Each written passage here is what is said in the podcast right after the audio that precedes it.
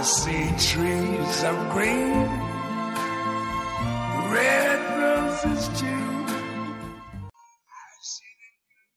大家好，这里是陈说新财富。社交网络上的签名和定义。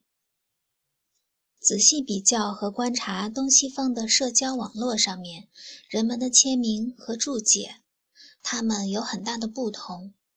实际上，西方社交网络上并不叫签名，而是给自己的一个定义，给浏览者看，也是给自己的高度总结。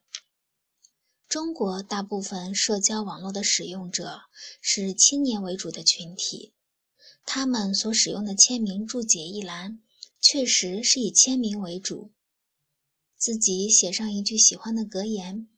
签上一句读者会浏览到的一句心情或感悟，或者简单的今天发生的事情，也可以作为签名写上去。更多的人是写上对最近一些网络事件的碎片评价。相比之下，美国仍在盛行的几个社交网站上，他们的签名更强调的是职业身份。原因之一可能有。西方社交网络使用者年龄上限大于大陆使用者年龄上限。剩下的是更重要的原因：西方那些社交网络和社交应用的使用者对社交的定义和东方人眼中的社交是不同的。西方社交软件使用者更颇具职业特性一些，即使是签名，也会写上他的潜在客户们。可能看见的身份，可能使用的需求，他们不忘从各方面注解自己，描绘自己的价值所在。比如，会有一个每天都会创新的工程师，接下来仍然会有一个逗号，再写上一个年轻的 daddy，就是一个年轻的父亲，或者写上终生旅行者，再补充一个动物保护者这样的签名描述。或者写上一个专注个人理财提高的理财师，自己的价值、功用、身份还明了。而相比之下，我的本科同学现在也有一批已经成长为工程师了。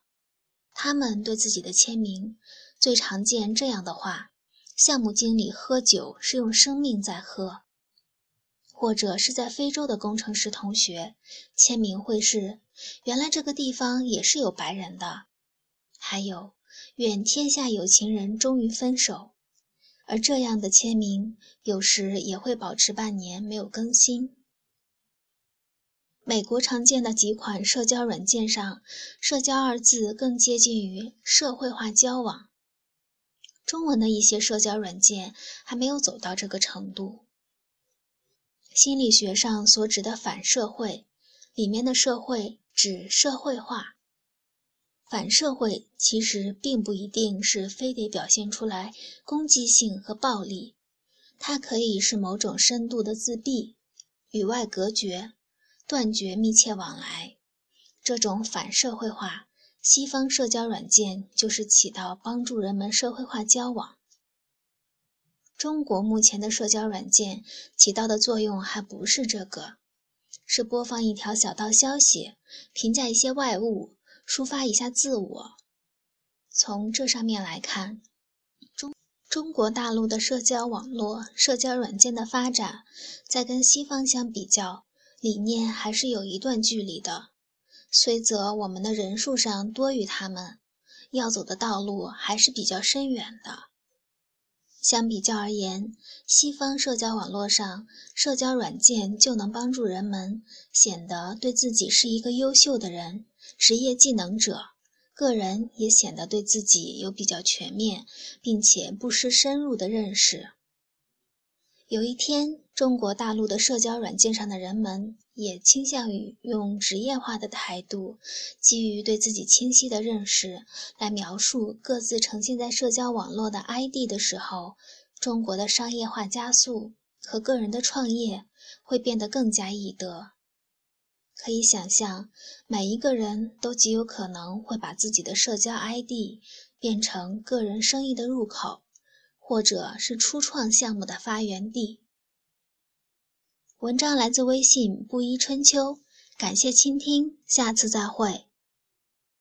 The colors of the rainbow, so pretty in the sky, are also on the faces of people going by. I see friends shaking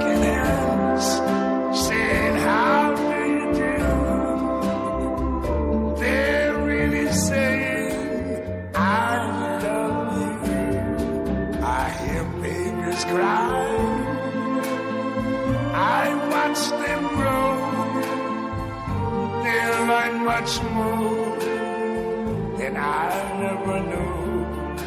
And I think to myself, what a wonderful world. Yes, I think to myself, what a wonderful